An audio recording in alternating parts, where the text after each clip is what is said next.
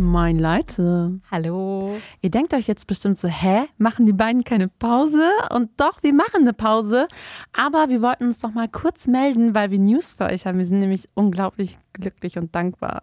Wir wurden nämlich für den Civis Podcastpreis nominiert, was einfach schon mal richtig heftig ist. Und mit eurem Support können wir das Ding sogar vielleicht gewinnen. Also gemeinsam, alle zusammen für uns als Chai Society könnten wir diesen Preis nach Hause holen, weil ohne euch wäre Chai natürlich nicht das, was es am Ende geworden ist. Und wir sind wirklich dankbar für jeden einzelnen von euch. Genau, und wir würden uns unglaublich freuen, wenn ihr für uns votet. Wir werden euch noch auf Insta zeigen, wie ihr das machen könnt. Oder wenn ihr Bock habt, das schon jetzt zu machen, während ihr das hört und keine Lust habt, erstmal auf Instagram das zu erfahren, dann geht doch einfach auf die Homepage vom Civis-Preis, also civismedia.eu und schaut da einfach mal vorbei.